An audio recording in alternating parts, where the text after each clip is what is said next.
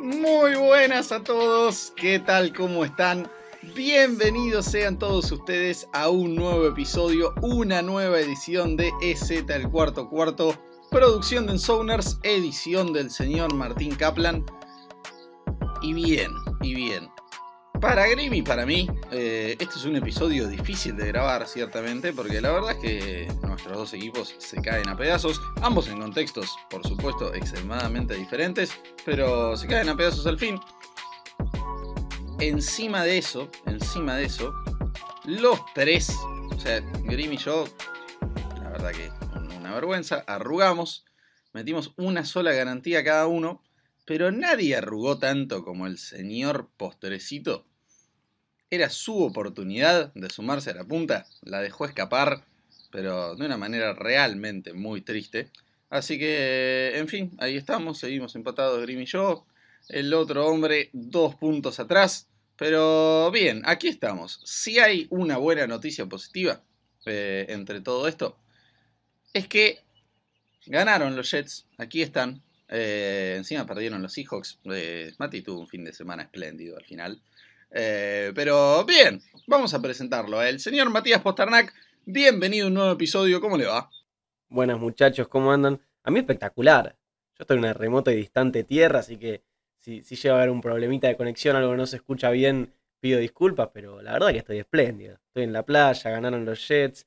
Sobre el tema de, de las garantías, yo no lo veo como una oportunidad perdida mía, sino como una oportunidad perdida de ustedes, que podrían haber, haberme eliminado de la pelea de una vez por todas y, me dejaron vivo. Así que no sea cosa que, en estas dos semanas se les escape. Vaso medio lleno, vaso medio vacío, en fin. Eh, no, no, esperemos que no se escape. dos puntos de diferencia en dos semanas es mucho. Eh, vamos a ver qué pasa.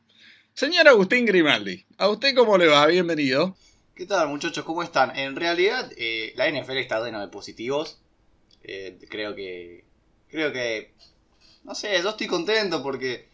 Ya está, clasificamos a playoff. No fue la manera más digna de todo el mundo. Pero bueno, desde 2015 que, que no íbamos, que no jugábamos en enero, así que estoy muy contento por eso.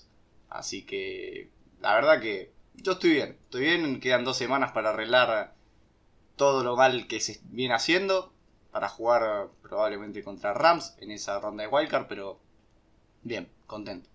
Sí, la verdad que tres semanas seguidas pudiendo clasificar por mérito propio a playoffs y terminaron necesitando que un rival divisional le sacara la punta de la división y así como, como regalo de compensación, como bueno, toma, pibe pobrecito, ya que estoy, te dejo una clasificación a playoffs acá. Pasa, Lucho, que e, es muy difícil cuando te enfrentás contra grandes equipos como los Colts, los Rams, los Lions de Dan Campbell. no es fácil. Es cierto, eh, equipos que realmente son, sí, contendientes al Super Bowl y podríamos decir entre, entre los mejores de la historia de la liga, es difícil, está bien, vamos a dársela. Yo, yo no quiero decir nada, pero esta semana vos, vos vas con Detroit y no vas a hacer cosa. No vaya a hacer cosa, ¿eh? No vaya, no llego a perder con Detroit, hermano. Hermano o no me presento al próximo episodio o me presento para hacer un monólogo de 40 minutos de por qué se tienen que ir todos y cada uno de los integrantes de la franquicia, menos Bobby Wagner. Qué papelón. o sea, básicamente lo que haces todas las semanas. La semana pasada dije que a Detroit le queda una victoria en el calendario. Y no va a ser en semana 18 contra Green Bay. veremos, veremos. Eh, ciertamente está lejos de ser imposible. Eh, pero bien, comencemos a hablar de esta semana. Eh, y dicen que uno no sabe lo que tiene hasta que lo pierde. Mucha huelga, mucho reclamo. Finalmente no tenemos más Thursday Night Football de aquí hasta septiembre de 2022. Así que vamos derechito al domingo, señoras y señores. Filadelfia, el enrachado Filadelfia, visita al desastroso Washington. Hermano llevar bancos de suplente customizados, profesionales, a otro estado. O sea, creo que hay un, viaje importante entre Washington, D.C. y Dallas. Para comerte semejante pesto, qué cosa difícil, ¿eh? Así que, bien, señoras y señores, eh, ¿cómo lo ves este partido? Sin equivalencias. Eh, los de Washington están plagados por COVID, tienen muchísimas bajas. Y por más que vuelvan, no creo que, que tampoco tengan el nivel necesario como para ganarle a Filadelfia. Tampoco es que Filadelfia le ganó sobrado a, a, Nueva, a Nueva York. O decir, le metió 34 puntos. Y sí, pero la, la mayoría de los puntos los metió cuando el partido ya estaba prácticamente definido. Jugó contra Jake Fromm, que pobrecito. Y, y sí, a ver, Washington después de, haberse puesto en récord de 500, literalmente se, bajó de la pelea por playoff, así que es victoria de, Filadelfia por 27 a 10. Sí, eh, Philly que la verdad se, tiene que cuestionar un poquito a Jalen Hurts, me parece. Mati, ¿usted cómo lo ve? Sí, déjame comentar algo sobre eso que decías de que Washington Football Team llevó sus bancos a Dallas. Ya lo había hecho Dallas a Washington, Filadelfia a Washington, Filadelfia a Dallas, Dallas a Filadelfia. No sé qué es lo que está pasando con, la NFC East y los bancos de suplentes. La verdad que sacando a Dallas hay tres equipos bastante malos. Filadelfia, si quieren, es respetable. No inventen cosas, muchachos. Los bancos de suplentes, ¿hace cuánto se juega la liga? No, no es necesario llevar bancos de suplentes con calentadores. No, no, no quieran innovar donde no hay que innovar intenten jugar mejor, intenten no comerse 40 puntos en, media hora y no se preocupen por los bancos de los suplentes, esas cosas hay que evitarlas. Este, sobre el partido, yo voy a tener que coincidir con ustedes acá. No porque Filadelfia sea una máquina, de hecho tiene bastantes cosas a corregir. No sé si habrá sido por la semana corta, este, pero porque Washington es un desastre. Cualquier equipo que pierde de la manera en la que perdió queda muy golpeado anímicamente y en el caso de algunos jugadores golpeados directamente. Me imagino que para esta altura todos habrán visto cómo se fueron a las piñas en el banco, que le tocaron la cara, creo que fue Jonathan Allen a Daron Payne y le volvió un roscazo. Así que no, me acuerdo si dije resultados, si no lo hice, 24 a 7 para Filadelfia. Bien, sí, eh, no, no mucho más que agregar. Realmente Washington, sí, una de, de las grandes decepciones de la temporada. Eh, creo que fuera de Seattle, el equipo con el que más diferencia voy a tener entre predicción de pretemporada y récord final. Pero bien, la cuestión, Filadelfia 31, Washington 17 y Philly parece que a playoffs otra vez. Veremos. Eh, en fin. ¿Y sabes quién se queda afuera esta semana si, si clasifica Filadelfia? ¿Quién? Un equipo que, que me dijeron que iba a terminar 17. Te corrijo, todavía no se queda afuera si los Saints ganan los dos, creo que una derrota de Filadelfia les bastaría para estar en playoffs. Pero como eso no va a pasar este fin de semana. Puede pasar en la última contra Dallas. No, no, estás equivocado, Mati. Va a estar duro, veremos.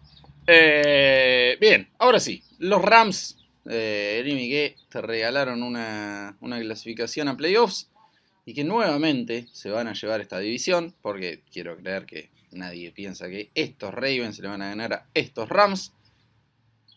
En fin, eh, Grimy, contame vos cómo lo ves este partido. Mira, me preocupó nuevamente el nivel de Stafford. Jugó un pésimo partido con, con Minnesota, pero hay que reconocer que el equipo estuvo bien y no permitió tantos puntos a partir de los turnovers que tuvo Stafford. Solamente 10 de 21 posibles. Y la verdad que la defensa jugó bastante bien.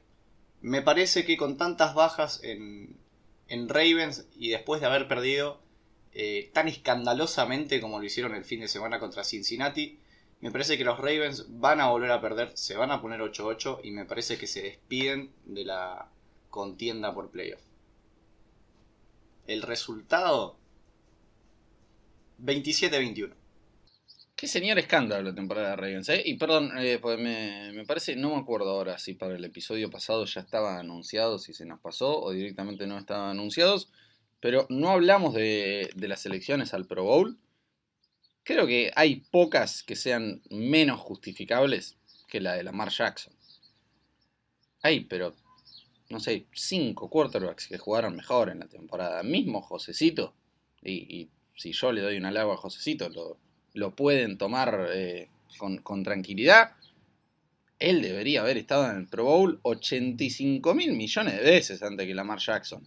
Un papelón la temporada de Lamar. Jugó horrible. O sea, su, promedio de temporada es muy malo. Y la mayoría de los partidos lo jugó horrible. Entonces, no sé qué hace ahí, pero sí, Grimy, coincido con vos al 100%. Eh, esto es victoria para los Rams, diría que bastante cómoda. Yo, la verdad que en, esa defensa de Baltimore no puedo confiar. Eh, lo, voy a decir ahora, las, estadísticas del partido de Bengals. A ver, primero, Burrow pasó para la cuarta mayor cantidad de yardas de pase en un mismo partido. Después, Burrow es el primer quarterback en la historia en pasar por más de 900 yardas contra un mismo equipo de una misma temporada. Y por último, los Bengals son el primer equipo en la historia con... Eh, bueno, esto no, tiene nada que ver del partido, simplemente la tenía anotada y la tiro acá. Eh, primer equipo en la historia con un pasador de 4.000 yardas, un corredor de 1.000 yardas y dos receptores de 1.000 yardas, todos debajo de la edad de 26. Así que hay futuro en Cincinnati. Pero dejen esa de lado. ¿Cómo te gustó el stat? ¿Cómo te gustó el stat que tira el grupo, ah? Ladrón. Lo siento, lo siento, no, sabía que, la tenías preparado también, la verdad que sí, eh, simplemente lo, agarré acá de rebote para pegarle a Baltimore. Eh, no, hermano, en, en, Baltimore es imposible confiar así, así que, no, señores y señores, esto es victoria para los Rams 37 a 17. Mati, ¿cómo lo ves? 34-20 para, para los Rams, porque sí, la realidad es que Baltimore me gustaba mucho entrando a la temporada, pero las lesiones y, los casos de COVID lo fueron complicando y bastante. Eh, también se complicaron ellos solos, hay que decirlo. No, no, todo se le puede adjudicar a la falta de jugadores.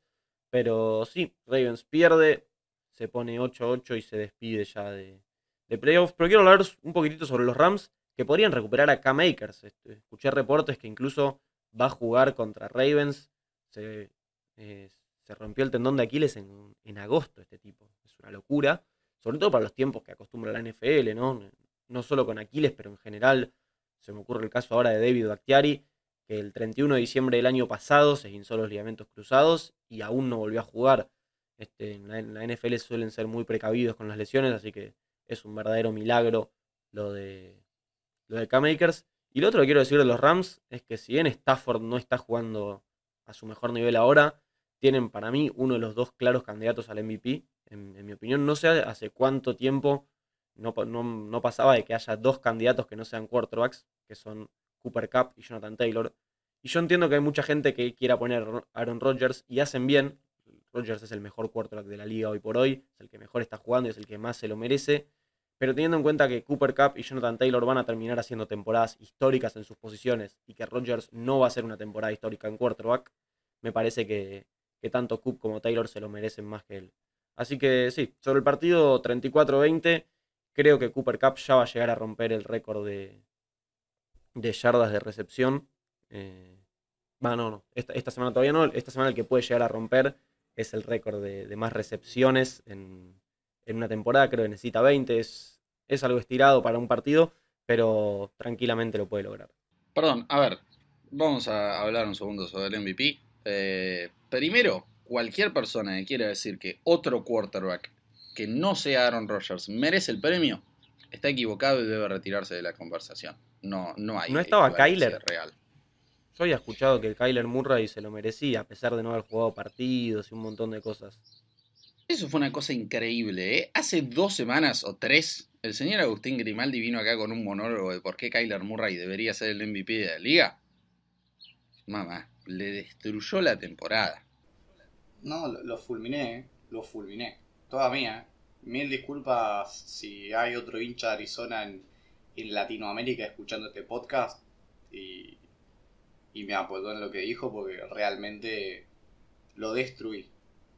Increíble. Pero volviendo a lo del MVP, eh, lo de Cooper Cup es demencial y coincido en que debería ser candidato y recibir varios votos para el MVP de la temporada porque nada, tiene la chance de romper todos los récords, o sea, va a conseguir la primera triple corona de 2005 y tiene chance de romper todos los récords. Eh, bueno, no, el de touchdowns creo que, va a estar complicado. Eh, pero lo de Jonathan Taylor, si bien es por escándalo el mejor corredor de la temporada, y es uno de los mejores jugadores de la temporada, no sé cuán histórica es la temporada en su posición para él. Si bien lidera a los corredores en absolutamente todas las estadísticas, veía un gráfico increíble que es el corredor con más eh, acarreos para más de 10 yardas, el que más tiene para más de 20, el que más tiene para más de 30, así de 10 a 80. No es una temporada histórica para un corredor. Eh, no, no sé qué récord está rompiendo realmente. Entonces, la de Taylor la veo bastante más complicada. Lo de Cooper Cup, si se lo querés dar por sobre Aaron Rodgers, te banco fuertísimo. Pero me parece que esta es una carrera entre dos personas y de ahí no sale. Puede ser. Una, una sola cosita más sobre Rams, que me parece que nunca está de más decir. ¿Qué fenómeno es Aaron Donald? No se puede explicar lo bueno que es. Sí, eh, sin palabras. se, sucede que se lo subestima. Eh, el otro día, nada, veía en, un grupo que pasaron un, ranking de los 10 mejores jugadores del NFL y había uno indignado porque ponían Aaron Donald. A ver, si bien TJ Watt está teniendo un 2021 muy superior, a mí me das a elegir en un draft entre cualquier jugador defensivo de la liga y yo lo agarro en Donald, sin duda, sin duda. Entonces, no, lo del pibe demencial. Bien, llega el momento ahora de hablar de Tampa Bay y su visita a los Jets. Mati, antes de darte la palabra, eh, déjame tirar un dato de color. Hubo solo cuatro enfrentamientos en la historia del NFL entre pick número uno del draft y pick número dos del draft del mismo año en su temporada de novatos. El récord es de 3-1 en favor de la selección número 2. ¿Quién fue el único que consiguió la victoria para los número 1? Peyton Manning sobre Ryan Leaf. Tengo dos conclusiones para sacar al respecto e imagino que estarán de acuerdo conmigo. La primera, Peyton Manning es el mejor jugador de la historia. El, argumento concluyente y definitivo. Y número dos, Trevor Lawrence es un bust. Porque lo, formidable es eso. Desde que empezamos a, a, decretarlo acá como bust, está haciendo un tour por todos los quarterbacks rookies y comiéndose pestazo tras pestazo, cátedra tras cátedra. Y encima Davis Mills, pero el, escándalo de partido de juego contra los Chargers, ya vamos a hablar de eso. Eh, queda cada vez más demostrado que Trevor Lawrence es el peor de los novatos por escándalo. Y posiblemente hoy por hoy, diría yo, el peor quarterback de toda la liga entre los 32 titulares. Así que eso, Mati, recibís al campeón, ¿cómo lo ves? Sobre eso de Trevor, si miramos los 32 que jugaron de titulares la semana pasada, no. Jugó Drew. Si miramos los que van a jugar la semana que viene, no sé si ya va a jugar Teddy. Si juega Teddy, claramente Lawrence puede ser el peor, pero mientras juegue Locke va a ser el peor. Este, como lo veo, los Jets van a ganar. Van a ganar. antes de, grabar les avisé que, iba a haber un upset. Había dicho 45-20, cosa que no va a pasar, porque los Jets no van a hacer 45 puntos. Pero 29 23 sí va a ser, va a ser el upset. No quiero hablar mucho, Jets ya está fuera, no, me quiero extender. Lo único que, que me gustaría decir, eh, vos antes dijiste que le habían robado el Pro Bowl, que, que Lamar no merecía estar en el Pro Bowl, que había muchos quarterbacks que se lo merecían más que él. Si hay un jugador de toda la liga que le robaron a ver eh, la participación de Pro Bowl, es Braxton Berrios, eh, el retornador de patadas de los Jets, que es de los mejores de la liga y sin ningún tipo de dudas, mejor que Ray Ray McLeod, que es el que, el que ganó, ganó por los votos de la gente. Así que eso, eso es lo que tenía preparado Jets. Me gustó la victoria del otro día, más que nada porque muchas veces se dice que, bueno, Lawrence no, no puede hacer nada por el equipo, ya lo había dicho. Zach Wilson, Lawrence estaban en igualdad de condiciones, equipos diezmados por COVID, faltos de estrellas, faltos de técnico, porque ni siquiera pudo estar Sale. Entonces, nada, le ganó, le ganó bien Wilson. Y Lawrence no tiene ni siquiera la excusa de que lo perdió la defensa, porque tuvo cuarta y gol desde la yarda 1, con 8 segundos para ganarlo, un pase incompleto, un illegal shift. Este, así que nada, sí, sí, estoy, estoy muy contento con lo que vi de Wilson y de los Jets contra, contra los Jaguars y Lawrence. No, aparte, viste, eh, ¿qué, qué ¿por qué eh, tiró la pelota al piso en, tercera y gol cuando podría haber sacado una jugada rápida? La verdad que no lo entendí, pero para nada la, la decisión de Lawrence. No sé, Mati, ahí cómo lo viste eso. No, yo agradecí. O sea, tenías dos jugadas desde la yarda 1. yo creo que en el peor de los casos, delay of game, y hace desde la yarda 6 dos jugadas, pero no podés regalar una jugada en esa situación. Este, ¿Qué sé yo? Son cosas que no se entienden, son cosas que le pasan a los Jaguars, son cosas que le pasan a los novatos. Así que yo no estoy listo para decir que Trevor es un bust, porque una temporada no me alcanza, pero, no lució nada bien en, en ningún partido. Bueno, yo me voy con el resultado, no voy a analizar demasiado. 28 a 13 a favor de, los Tampa Bay Buccaneers. El papelonero este antes de empezar a grabar dijo que los Jets le iban a ganar a, a los Bucks. Realmente no pensé que lo fuera a hacer público. Realmente lo hizo. Eh, no, no va a suceder. Esto es victoria para Tampa Bay 34 a... ¿Cuánto? 17. Eh, bien, nos vamos. Ahora sí. Mati contra un equipo que te, arruinó la garantía. Eh, un equipo que realmente absurdamente no para de ganar. Dolphins visitan a los Titans. Y partido difícil de predecir. Porque los Titans, si bien tal vez Bravel se merezca el, el, coach of the year más que nadie por tener a este equipo en la posición en la que lo tiene, a pesar de la infinidad de bajas que tuvo, eh, son un equipo que, bueno, lo han demostrado. Pueden ganar contra cualquiera y perder contra cualquiera. Perdieron contra Houston y contra los Jets. Entonces, difícil, lindo partido va a ser. Grimmy, ¿cómo lo ves? No, como bien vos dijiste, es un partido muy complicado de predecir.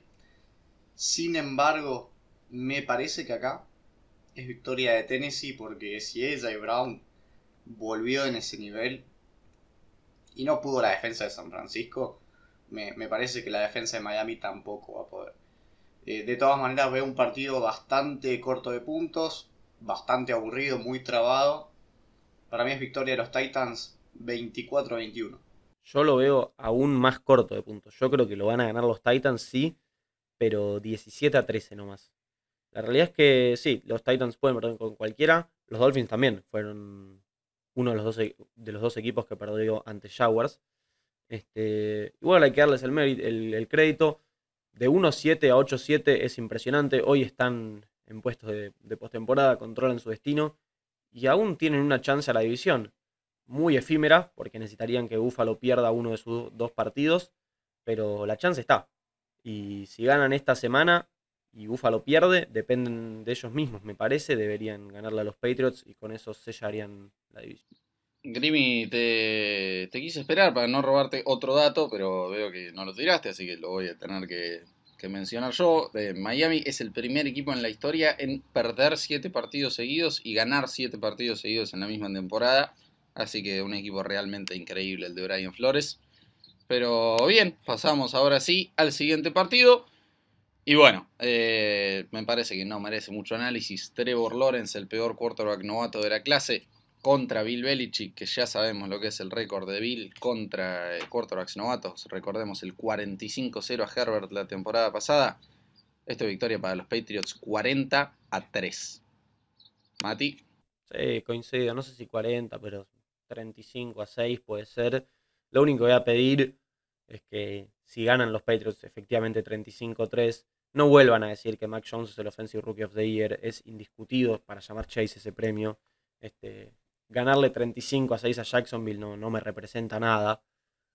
Eh, yo no tengo nada en contra de Mac, lo dije varias veces, personalmente él me cae bien, pero la realidad es que cuando tuvo que venir de atrás no lo pudo hacer.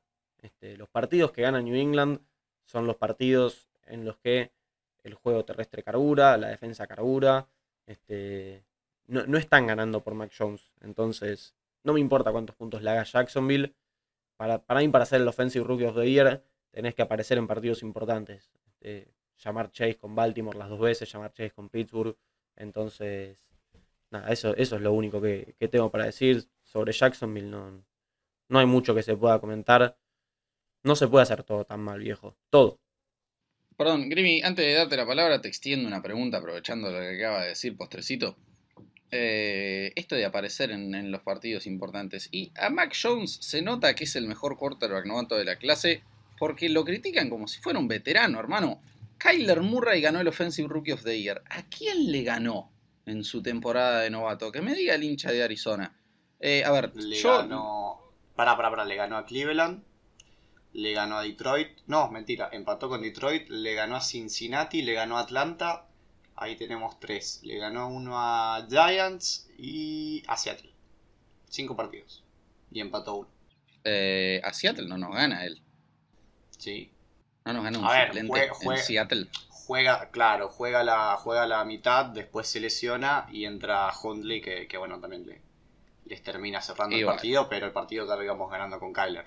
Eh, no sé, no sé. Si lo vamos a medir por victorias esto. Pero, a ver, no, no, yo lo, lo puse a Mac con Offensive Rookie of the Year antes de empezar la temporada. Digo que claramente Jamar Chase, con el horrible partido de Mac ante Buffalo y el señor partidazo de, de Jamar Chase, le sacó mucha ventaja. Pero, eh, aflojé un poquito con el juicio, hermano. Parece un veterano ya. Eh, Grimy, sí, decime cómo lo ves este partido. No, a ver, igual que ustedes, Bill Belichick, Bill Belichick contra un quarterback novato debería ser una paliza, lo va a hacer 45 a 0, pero en caso de que gane Jacksonville, Bill Belichick se tiene que retirar del fútbol americano. No tiene que dirigir ni en semana 18. Otra vez 45-0, qué cosa, viejo. En fin. eh, Mati. Le ganamos a Arizona. Estamos 9-6. Tenemos chance de ganar la división. Recibimos a los Riders. La surcante fragata surca cada día más. Tiene el viento cada vez más a favor. ¿Cómo lo ves el partido? La flota a esta altura, ya está. Ya me parece que en un barco no entramos todos, va a haber que, que seguir sumando, porque el único destino de este equipo es Kansas City en ronda, en la final de conferencia, y si logra pasar eh, esas aguas turbulentas, hay que, hay que hacer puerto en Los Ángeles, sí o sí. Este, es una maravilla lo que hicieron los Colts contra Arizona, porque básicamente jugaron sin línea ofensiva. No estoy diciendo que jugaron con la línea ofensiva suplente, sino sin línea ofensiva. Les quedaba un solo liniero ofensivo, este, de los que no están en la cancha, un solo liniero ofensivo que lo habían llamado ese día el practice squad. O sea, se lesionaba, uno más y realmente no tenían, no tenían suplentes. Y aparte, no jugó Darius Leonard, que está bien, la defensa tiene muchos nombres destacados, pero el corazón, el alma de esa defensa es Leonard. Entonces, es muy respetable cómo fueron a ganar a Arizona. Jonathan Taylor no tuvo el mejor de los partidos, se cortó su racha de, touchdowns, igual superó las 100, 100 yardas terrestres. Y sorpresivamente el que jugó muy bien fue Carson Wentz. Capaz, obviamente no, no jugó al nivel de, de los mejores quarterbacks de la liga, pero nadie, nadie espera que lo haga, sino que acompañe bien al equipo, que es lo que hizo, lo, lo guió bien y nada, eh, posibilidad de asegurarse un puesto en, en playoffs con una victoria sobre los Riders que... ¿Qué querés que te diga? Tuvieron que sufrir muchísimo para ganar la Drew. Muchísimo. Más de la cuenta. Entonces, yo no lo veo a Derek yendo a ganar a, a Indianapolis. Vamos a decir que este partido se lo llevan los Colts y se ponen 16 por un 27 a 21. El único partido en el que los Colts necesitan que Carson Wentz juegue a, nivel superestrella, a nivel de los mejores quarterbacks de la liga, es en esa final de conferencia contra Kansas City. Hasta entonces, Wentz puede jugar al nivel que quiera, que la, la flota lo lleva igual a él hasta el final de conferencia. Así que sí, esto va a ser una victoria clara y cómoda. Ganan los Colts 30 a 21. Bien, Grimy. No sé por qué lo están dando por muerto todavía a Cincinnati, porque en Wildcard el 4 contra el 5 es Cincinnati contra Indianapolis. Yo ya lo estoy viendo. Pero bueno, vamos a dejar que, la gente hable y, vamos a seguir desconfiando de Joe Burrow, la verdad no me parece. Pasando al partido, sí, a ver, si te costó horrores ganarle a Drew Lock, no, no me imagino lo que va a ser eh, intentar ganarle a uno de los mejores equipos de la liga hoy en día. Es victoria cómoda a los Colts, 31 a, a 17. Bien, nos metemos en posiblemente el partido de la semana. Y Grimy, te lo voy a dejar a empezar a analizar a vos, que sos eh, el, el conductor de la burrouneta.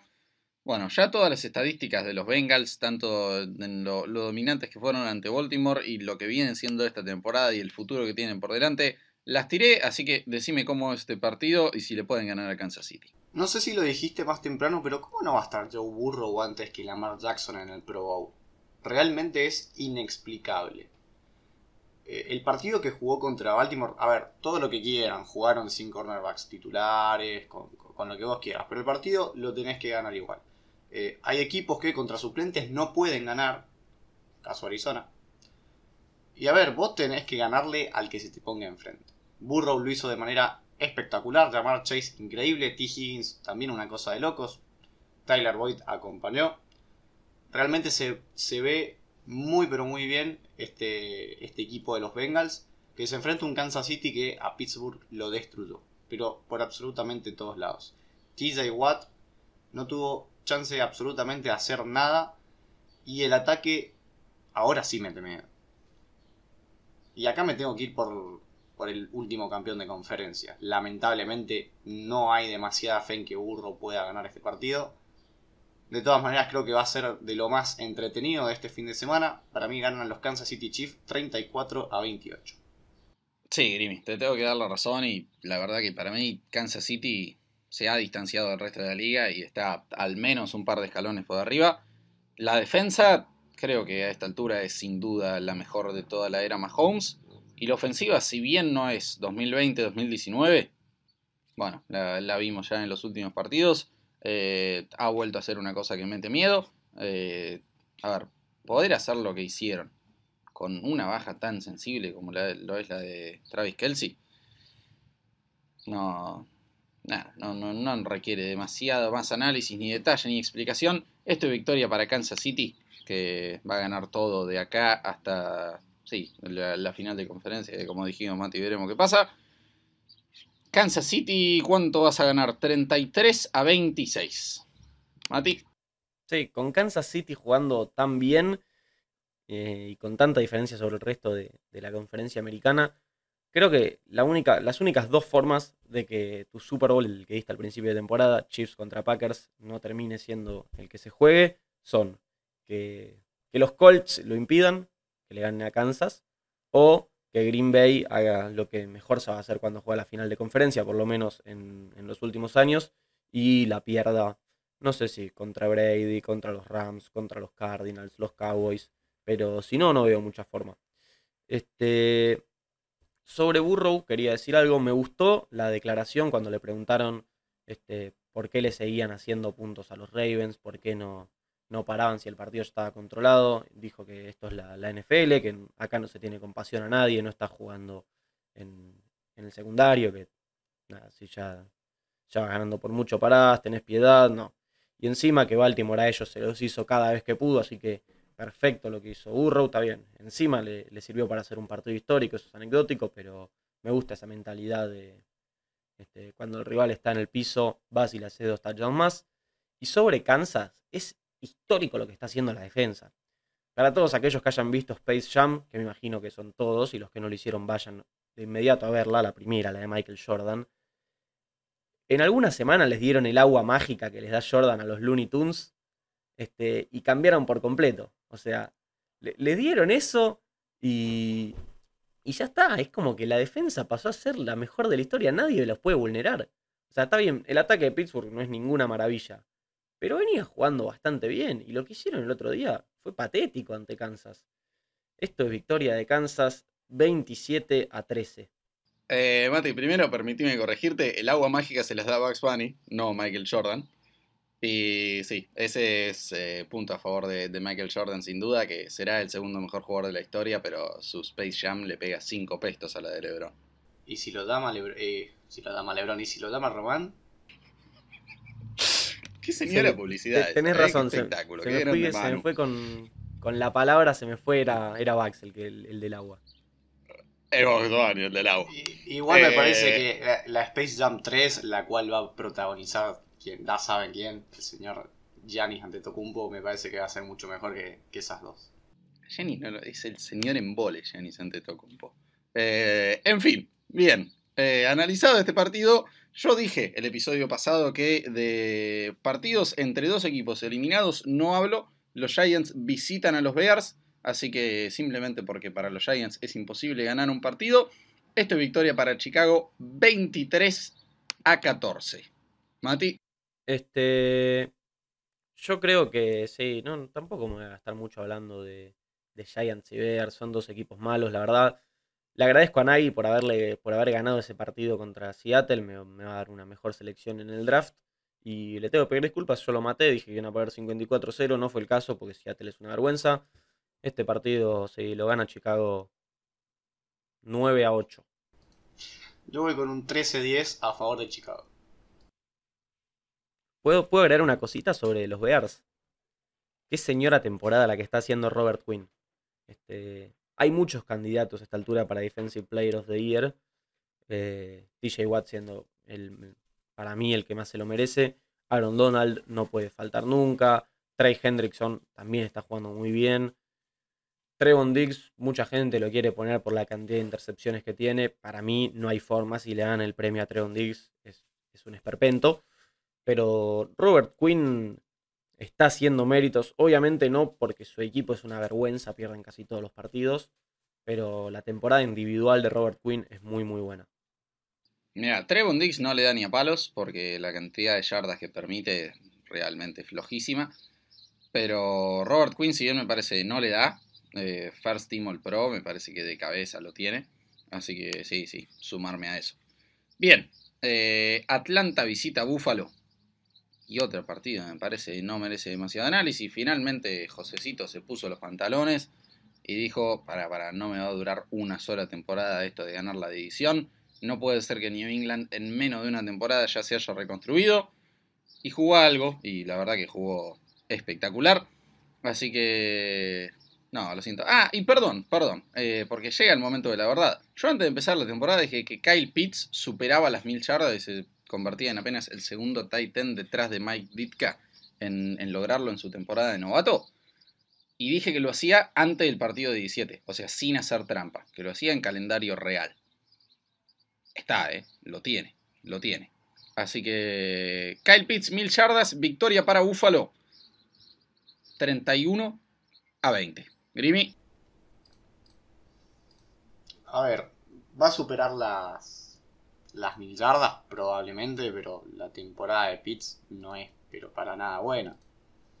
O sea, vos decime lo que quieras, 949 yardas, un solo touchdown. A mí dame las yardas que quieras, pero bien se sabe que el Tyrant se gana el sueldo adentro de la zona roja. Y Pitts no es utilizado o no se desmarca bien o lo que vos quieras. Pero vamos, o sea, esperábamos mucho más del señor Pitts. A ver, si yo creo que vamos a decir quién fue el mejor Tyrant rookie, me parece que no queda dudas que Pat Freyermuth con la mitad de yardas tiene 7 touchdowns. Es uno de los que más tiene entre los Tyrants, me parece que, que le saca bastante ventaja. Eh, para mí no es muy buena la temporada de, un tipo que dijeron que era el mejor prospecto del draft por sobre Trevor Lawrence. Eh, a mí me decepcionó mucho. Ahora, pasando al partido, me parece que Buffalo se le va a hacer bastante fácil. Todavía Atlanta no está eliminado de la contienda, pero con esta derrota probablemente lo esté. Es victoria de los Bills, ¿cuánto? 34 a, a 16. Eh, mira, Kyle Pitts no creo que mereciera ser Pro Bowler, pero, hermano, es una buena temporada la que metió. Está bien, sí, esperábamos más touchdowns. Pero viejo, superar las mil yardas, segundo en la historia en lograrlo. No me merezca tampoco, por favor. Eh, bien, Mati, ¿cómo lo del partido? Primero, sobre lo de Kyle Pitts, yo te banco, Lucho, en. A mí me. A ver, creo que lo que le pasa a Pitts es que una la cerrada yéndose eh, en la cuarta selección global después de tres cuartos, o sea, el primer jugador no quarterback en salir, este, creo que todos eh, teníamos en mente que iba a ser un monstruo, que iba a estar al nivel de Travis Kelsey, de Mark Andrews, de George Kittle. Obviamente eso no iba a pasar, eh, y mucho menos en Atlanta. Y eso es lo que le termina pasando a Pitts, pero la verdad, yo creo que, sobre todo en Atlanta, que es donde cuenta, deben estar conformes con, con su temporada, porque al fin y al cabo lo que digamos nosotros, lo que diga la gente, importa poco y nada, lo que importa para él y para la liga es si, en Atlanta están contentos, y yo creo que sí. Y lo otro que voy a decir sobre Atlanta, el, episodio pasado cuando dije que iban a ganar a Detroit, dije que construyeron este récord de 7 y 8 a partir de ganarle a equipos peores que ellos, y fui a investigar, porque si bien e, eso era un pálpito, este, fui a investigar un poco y Atlanta tiene la peor fuerza de victorias en toda la liga, eh, punto 306. La segunda peor la tienen Filadelfia y Denver, punto 357. O sea, realmente Atlanta es un equipo que supo ganarle a todos los equipos inferiores. Este, y que, nada, contra los equipos mejores que ellos, como Búfalo en este caso, pierden. Y sobre Buffalo hay que felicitar a Josh Allen, jugó un terrible partido, un terrible partido en Foxborough contra New England. Primera vez que, que un equipo de Belichick no fuerza ningún despeje. Y nada, cuando tuvo que hacer las jugadas grandes las hizo, cuando tuvo que manejar el ritmo del partido lo hizo. No tenía a Cole Beasley, no tenía a Gabriel Davis, que se ha convertido en un arma bastante importante. Con Stephon Diggs se cagaron de risa todo el partido contra la defensa de New England, con Isaiah McKenzie. Este, así que nada, felicitaciones para Allen. No quiero escuchar a Allen para el MVP. He leído mucha gente decir que con el partido en New England Allen eh, hizo un statement, un caso para el MVP, de ninguna manera. Allen no, no se puede ni acercar al premio, no puede ni estar el nombre de Allen en, ninguna votación. Este, resultado 35 Buffalo, 20 Atlanta. Bien, me gusta, sí, por favor, no, no sean papeloneros, no, no digan cosas que saben que no son ciertas. Yo ya Allen tuvo una temporada altamente medio pelo y bueno, ni siquiera fue Pro Bowler, entonces no, no digamos pavadas. Eh, bien, bueno, los Texans visitan a San Francisco.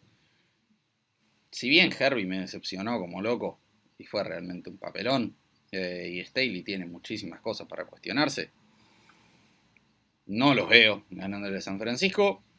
Me parece que San Francisco tiene por lo menos una defensa presentable y, y creo que no se necesita mucho más que eso para ganarle a Houston.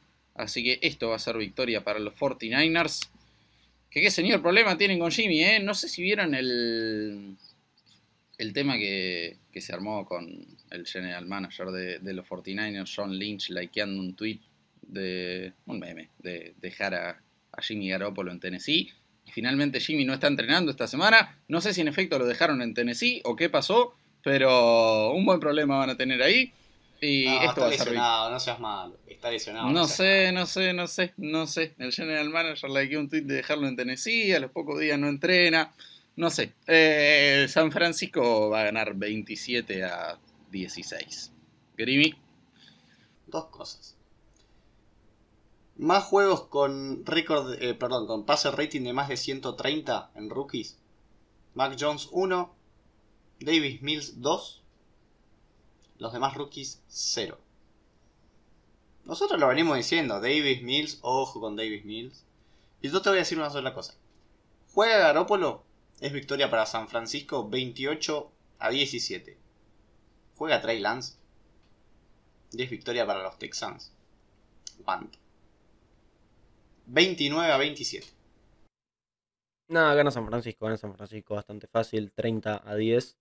Este, porque por más de que AJ Brown haya, se haya ocupado personalmente de desbaratar a toda la defensa de San Francisco y que AJ Brown sea todo lo que se necesita este, para, para liquidarlos. Houston no tiene nada ni remotamente cercano a AJ Brown. Brandon Cooks puede ser buenísimo, pero no, no, está jugando en las ligas de AJ Brown. No me gustó, el, bueno, es una obviedad, ¿no? El partido de, de Garoppolo no es que, que, no me gustó, fue muy malo, la verdad, porque los Niners tenían el partido controlado, una intercepción en zona roja, una intercepción en su yarda 30. Los Niners deberían haberse ido 20, 23, 27 a 0 arriba al descanso contra Tennessee. Era un partido completamente bajo control y a partir de errores propios, en particular de Jimmy Garoppolo, eh, dejaron vivo a, Titans, que volvió muy bien en el segundo tiempo. Así que, que nada. Una pena porque San Francisco, si le, si le hubiera ganado a Tennessee, se ponía 9-6 y aunque estaba difícil, tenía una chance al título divisional, teniendo en cuenta que Arizona decidió dejar de jugar hace un par de semanas. Los Rams pueden llegar a perder eh, esta semana o, la semana pasada, así que nada, sí, va a ganar 30 días San Francisco. Bien, pasamos al siguiente partido y tenemos a los Broncos y su visita a Herbie. Herbie. No podemos perder así contra Houston, hermano. Realmente no. Eh, es que sí, tiene ese tema de que hay partidos juega como el mejor de la liga y partidos en los que realmente... Eh, sí, es un esperpento, me gustó tu, palabra, Mati, tu término. Eh, así que voy a emular un poco de tu, de tu léxico. Pero... Mm, no, Herbie, así no se puede. Igual realmente me parece que el que tiene más cosas para cuestionarse de ese partido es Staley que yo tras las primeras 4 o 5 semanas de la temporada lo ponía como coach of the year. Esa defensa es un papelón, un papelón impresentable esa defensa.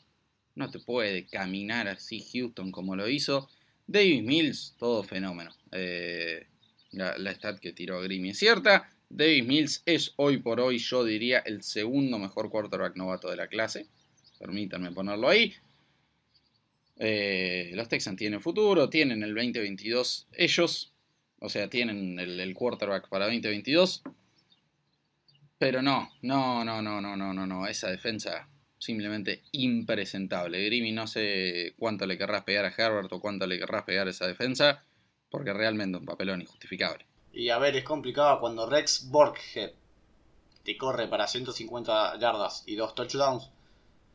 Algo tenés que hacer, o sea, me parece que primera selección en el draft sí o sí va a tener que ser un defensive tackle, un linebacker o lo que sea, porque Mamita, no puede ser que, cada vez que jugues eh, un fin de semana tengas un running back que te camina que te caminas fácil para 100 yardas, salvo que juegues con Kansas City, que bueno, Kansas City no corre porque no corre nunca. Pero sí, es muy preocupante esa defensa terrestre. Ahora, lo de Herbert tampoco se queda atrás. Eh, yo no le voy a contar el último touchdown, para mí hizo 23 puntos. El otro fue en tiempo basura. Pero no te pueden meter 40 puntos los Texans. Vamos a lo que es. Y si juega Drew Lock, todos sabemos que Drew Lock es papá, hijo y dueño de los Chargers. Es victoria para Denver. A ver, yo creo que el partido de los Chargers y los Texans de la semana pasada no hace más que fulminar a Saquon Barkley porque hace un par de semanas, Lucho, vos dijiste que a los Chargers les corres vos sin línea ofensiva y estábamos diciendo si ponerle el sello ex jugador a Saquon Barkley o no no tiene excusa. O sea, no tiene la excusa de que la línea ofensiva de Giants es mala porque no es que fue el mejor partido por tierra de los Texans este, fue el único bueno en todo el año. nunca corrieron. Entonces, esto habla mal de la defensa de Chargers y, como dije, habla mal de, de Saquon Barkley. Y los Broncos, ¿qué querés que te diga sobre estos Broncos? Que es una cosa que Grimmy vos decís que con Drew Lock le, van a ganar a los Chargers. Para mí con Drew Lock no le pueden ganar a nadie. Que Drew Lock es muy malo. Este, es, así. Yo creo que, si juega Teddy, los Broncos tienen una chance de, llevarse el partido 23 a 20 porque la defensa me gusta bastante. Si no juega Teddy, lo veo muy difícil. No creo que Drew Lock vaya a ganar a SoFi Stadium. Bien, mira, eh, yo dos cosas para decir. Una, por más padre que sea, no, realmente no puedo confiar en Drew Lock para ganar un partido. Y me parece que si hay que pegarle un coach acá, es al coordinador ofensivo de Denver. Es muy difícil, pero muy difícil tener una ofensiva tan mala y tan difícil de mirar con el talento que tenés. Eh, hay que ser realmente un muy mal coach para que tu, ofensiva se vea así, teniendo las armas que tenés. Así que, no, después del papelón, este equipo tiene que tener un, poco de orgullo, de dignidad, de amor propio esto debería ser una paliza de los Chargers. Eh, voy a ir por un 33 a 16. Déjame agregar una cosita, este, porque con estos partidos terminamos de hablar de, la AFC West por hoy. Eh, ¿Se acuerdan al principio de temporada, cuando los Chiefs no estaban tan bien? Arrancaron con, creo que fue 2-4 o 3-4. Eh, y había gente que decía que ya le habían sacado el reino de la división, que, que Mahomes ya no era Mahomes, que Herbert ya, ya se iba a adueñar de esta división.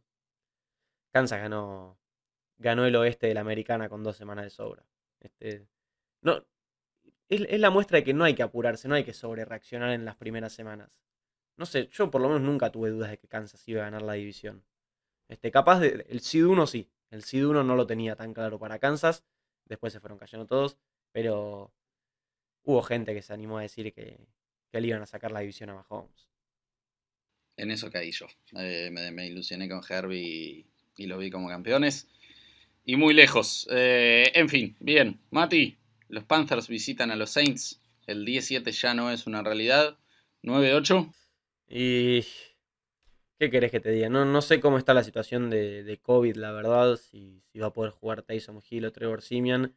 Igual ya esta semana, si juega Ian Book, debería ser un poquito mejor que, que lo que hizo la semana, que lo que hizo ayer ante Dolphins. Este, bueno, no por nada los Saints fueron a buscar a, a Drew Brees o a Philip Rivers a ver si querían volver del retiro por un partido. Ellos sabían lo que, lo que tenían. Lamentablemente mi garantía de, victoria y 10-7 fue antes de los casos de, de, COVID. Pero el Deportivo, Christian McCaffrey, es el Deportivo. Y tal como dije, no, no van a ganar sin él. Eh, ya el otro día el partido terminó con, con los fanáticos gritando despidan a Matt Rule, fire Matt Rule. Eh, no sé qué quisieron inventar con Darnold, Newton, PJ Walker. Este deporte se juega con un quarterback. Te entiendo si, como el caso de Miami, cuando sabes que va a ser, eh, que va a ser un QB sneak en un cuarto y uno, que necesitas correr, lo pones a Brissett para que no se te golpee Tuba, que es de cristal. Pero no se juega con dos quarterbacks a esto. La frase famosa dice, equipo que tiene dos quarterbacks en realidad no tiene ninguno. Este, los Panthers son un desastre un desastre. Perdieron contra eh, Brady y los suplentes de Tampa Bay.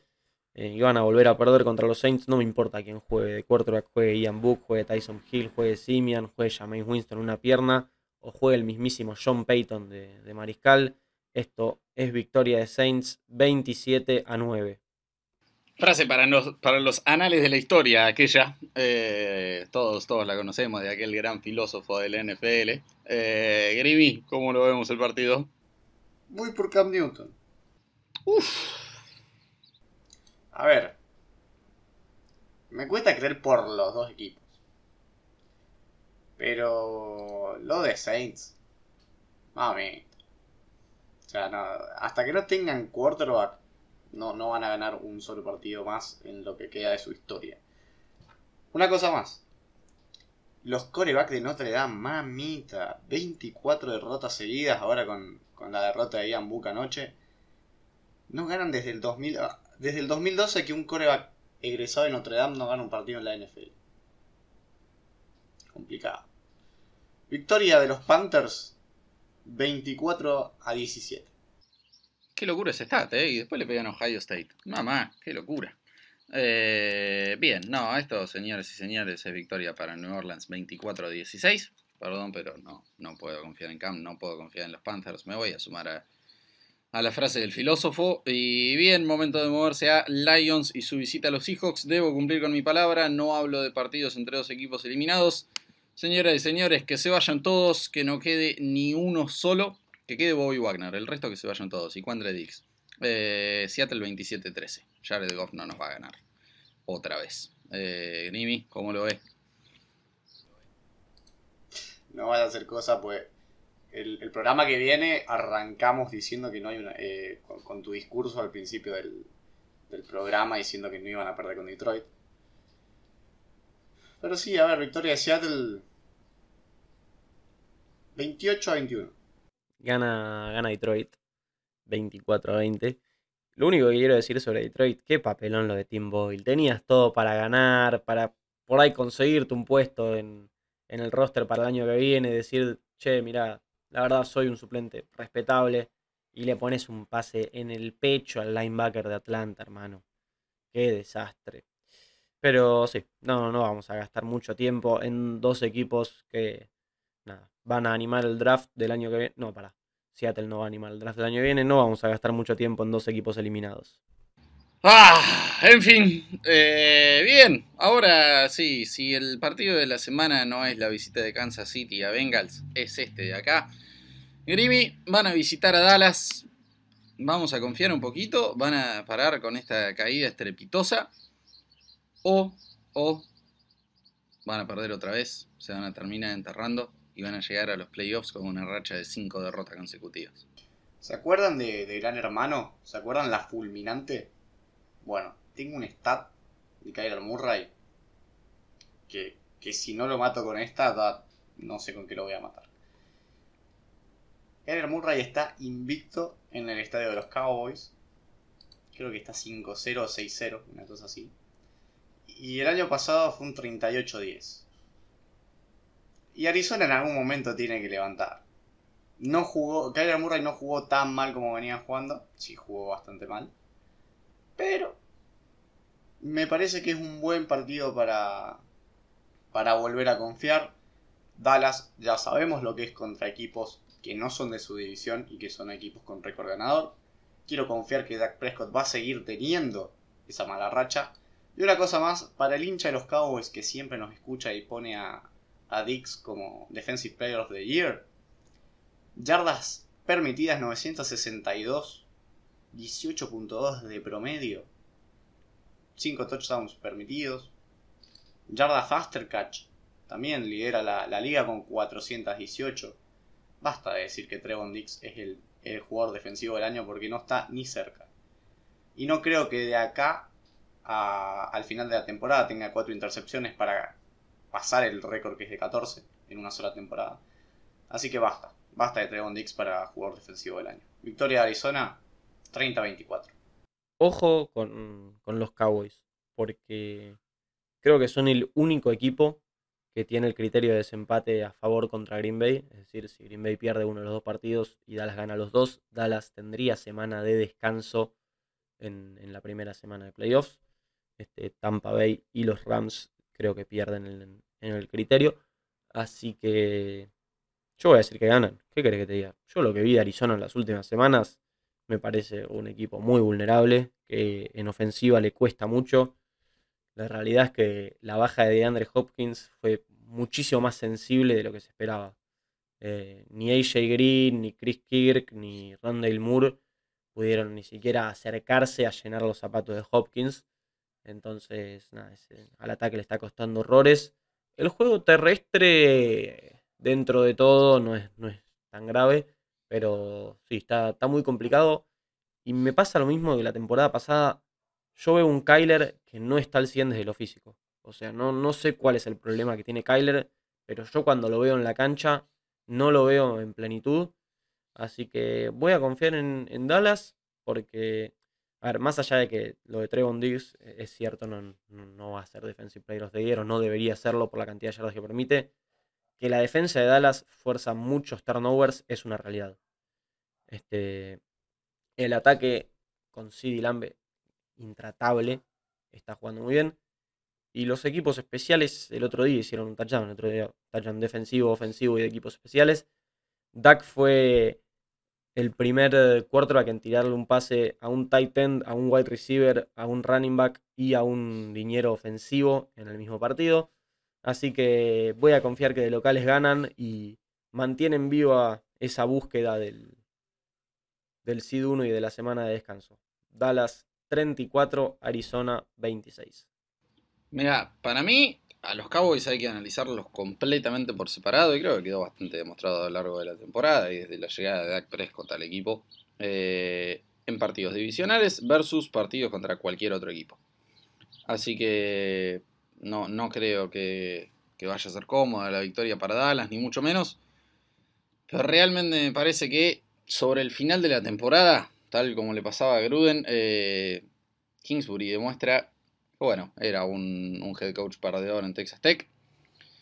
Kyler no sé si, si no está al 100 de lo físico, pero la verdad es que está jugando muy mal. Y sí, eh, lo siento, pero Dallas, si bien repito, es otra cosa contra rivales divisionales. Me parece que ha mostrado una solidez muy superior.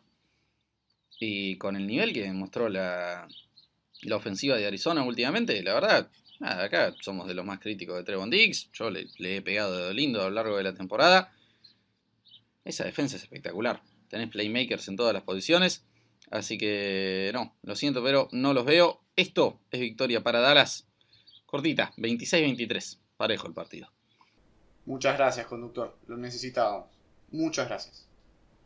Vengo, vengo mufando a los rivales de Arizona Arizona. Super Bowl. Ok, muy bien. No, no, no, no, no, no. A Arizona lo vivís mufando. Arizona Super Bowl. Ah, pues vengo diciendo que ganan siempre, ok. Veamos, veamos. Ojalá, veremos. Eh, veremos qué pasa. Bien, vamos al Sunday Night Football. Muchachos, me parece que esto no merece demasiado análisis. Es Kirk Cousins en primetime contra el mejor equipo de la conferencia, contra el MVP de la liga. Y Kirk Cousins sí, está bien, viene de dos victorias consecutivas en primetime. ¿Contra quién? ¿A quién le ganaste, Kirk? Bueno, tres, perdón. ¿A quién le ganaste, Kirk? Eh, contra el mejor equipo de la conferencia, contra el MVP, en Lambo, señoras y señores, paliza para Green Bay, Aaron Rodgers demuestra que es el MVP y pelea ahí con, con Cooper Cup. Eh, esto va a ser un 35 a 21 para Green Bay. Green 38 a 17. Minnesota. Dos opciones. La primera, despiden a Mike Zimmer de inmediato. La segunda, traden a Justin Jefferson. Lo están desperdiciando. Eh, quiero decir algo que me olvidé de decir en el partido de Bears, como no íbamos a hablar mucho. El mejor quarterback de esta división, Nick Foles.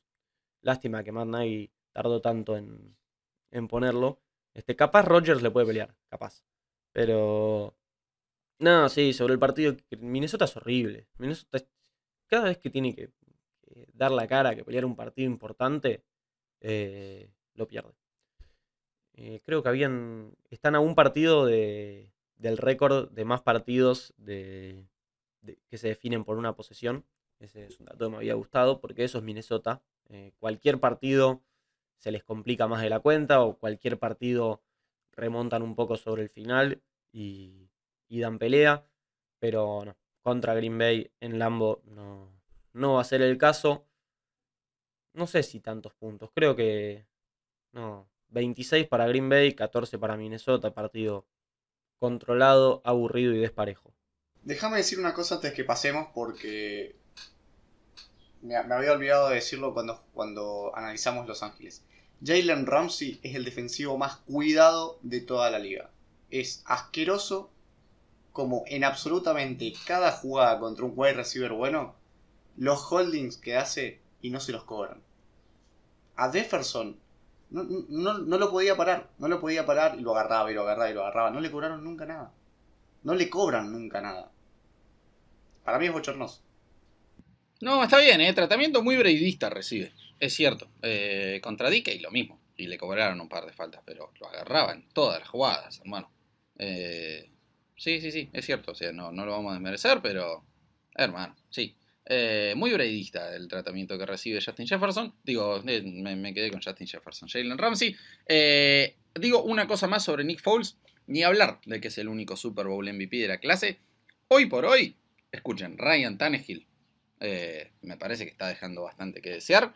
Russell Wilson, ni hablar, un desastre. Eh, Andrew Luck y Robert Griffin, exjugadores.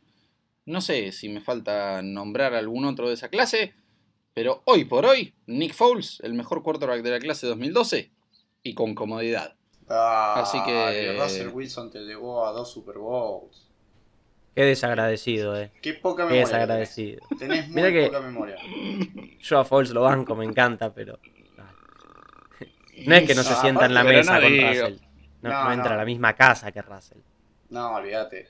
Pero viejo, qué cosa que son. Quiero hacer un chiste y mirá cómo me corren. No, digo de toda la carrera. No, pero aparte, ¿sabes qué? Me parece que, que, eh. tiene que dejar ser hincha de ser el softball. Russell Wilson está perfecto en, en Seahawks. No, déjame joder. Russell Wilson es un desastre. Reidena, llama a Adams. Lo único que trae es problemas. Desastre. Eh, Adams, pobre, no está jugando, viejo, no lo culpen.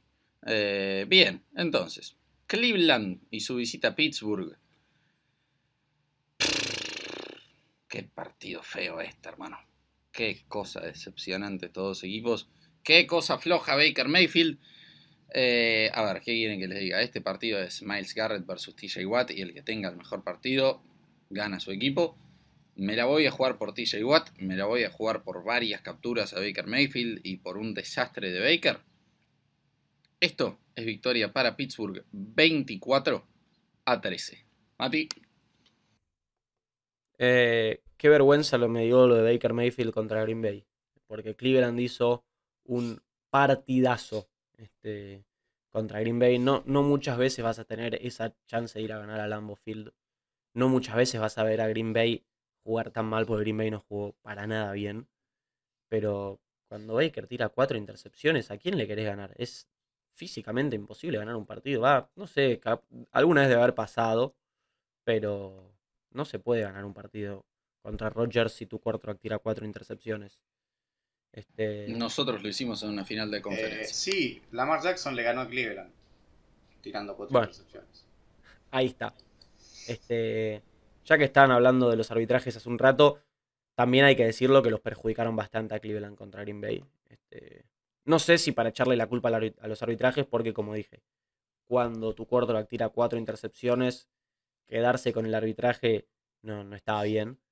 Y al otro que hay que pegarle es a Stefanski.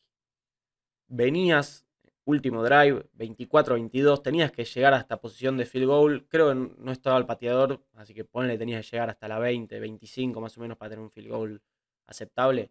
Tenías a Nick Chau jugando bien, tenías tiempo, tenías tiempo fuera. ¿Por qué? ¿Por qué mandás cuatro pases seguidos de Mayfield? ¿Qué se te pasa por la cabeza? No sé, la verdad. Pero esto va a ser victoria de Steelers, que van a dar pelea, este, van a intentar meterse en postemporada, no creo que les dé ya, pero por lo menos van a salvar el récord de Mike Tomlin de 15 eh, temporadas sin un, solo récord perdedor. Esto es victoria 23 a 10. Yo entiendo que los Browns hayan jugado mal, pero ustedes vieron el papelón que dio Steelers la semana pasada. O sea, realmente Big Ben no parecía retirado, parecía muerto directamente. El flip flicker que quiere intentar, creo que lo hacemos entre nosotros tres y nos sale mejor. Y los Browns se van a ir a ganar la división. Perdón, se van a ir a jugar la división la semana que viene contra Cincinnati. Porque Cincinnati va a perder con Kansas y Browns va a quedar 8-8 contra un 9-7. En caso de ganar Browns, sería campeón divisional. Cosa que no creo es que increíble eso. Increíble que Cleveland probablemente salga a jugar el Monday Night controlando su propio destino de, de playoffs. Y va a ganar Cleveland. Va a ganar Cleveland porque Big Ben no le puede pasar la pelota ni a sus propios compañeros. Es victoria de los Browns. ¿Cuánto? Partido aburridísimo. 23 a 21. Bien, Señoras y señores. Mati, ¿algo más para agregar antes de despedirnos? Ah, no, pará, mentira. Las mentira, garantías. Sí, Yo sé que estoy casi eliminado. Eso, Pero. Eso. No, no, no. Hay, una bala. Bien. Eh, Grimmy y yo tenemos 26 puntos. Mati tiene 24. Mati, ¿con qué vas a descontar? Voy a ir con San Francisco sobre Houston. Con Pittsburgh ganándole a, a Cleveland, justamente, para que Grimmy vea que está equivocado. Y por supuesto, con la flota de Indianápolis derrotando a los Riders para poder venir a grabar la última semana sin esta gorra horrorosa. Buena gorra, viejo, independientemente de lo que implica y, de su, humillación. Gran gorra. una consulta, eh, pequeña consulta. Caso de que Raiders alcance el 9-8, vos te quedás con la gorra hasta el Super Bowl. Bueno, sí, me parece perfecto. Perfecto. Era eso nada. Opa, mira vos. No sabía que, corrían esas reglas por acá. Bueno, Grimmy, ¿qué garantías tenés para esta semana, hermano? ¿Vas a ganar o no? Y vamos con el mejor coreback de la clase de Russell Wilson, es decir, vamos con Chicago, vamos con Buffalo y vamos con Los Ángeles Rams. Qué hombre, Nick. Eh, bien, yo voy a ir con Filadelfia y su victoria sobre Washington, con Kansas City y su victoria sobre los Bengals y con los Chargers para lavarse un poco la cara y ganarle a los Broncos de Drew Locke o de quien sea. Y veremos, veremos qué pasa. Quedan dos semanas, va a estar lindo. Señoras y señores, ahora sí. Eh, Mati, ¿algo más para agregar antes de despedirnos? Desearles muchas felicidades a todos, un gran comienzo del próximo año y que sea con Indianapolis en postemporada. Grimy. ¿La revolución será Zack Taylorista o no será? En fin, hubiera sido un poquito más digno que dijeras esa frase con show burrowista o llamar chaseista, show mixonista, pero Zack Taylorista. En fin, eh, señoras y señores, a todos ustedes, muy feliz año nuevo. Disfruten mucho con la familia, muy felices fiestas. Esperamos que hayan tenido una muy feliz Navidad. Gracias a todos por escucharnos como siempre. Abrazo grande para todos y buena semana. Chau, chau.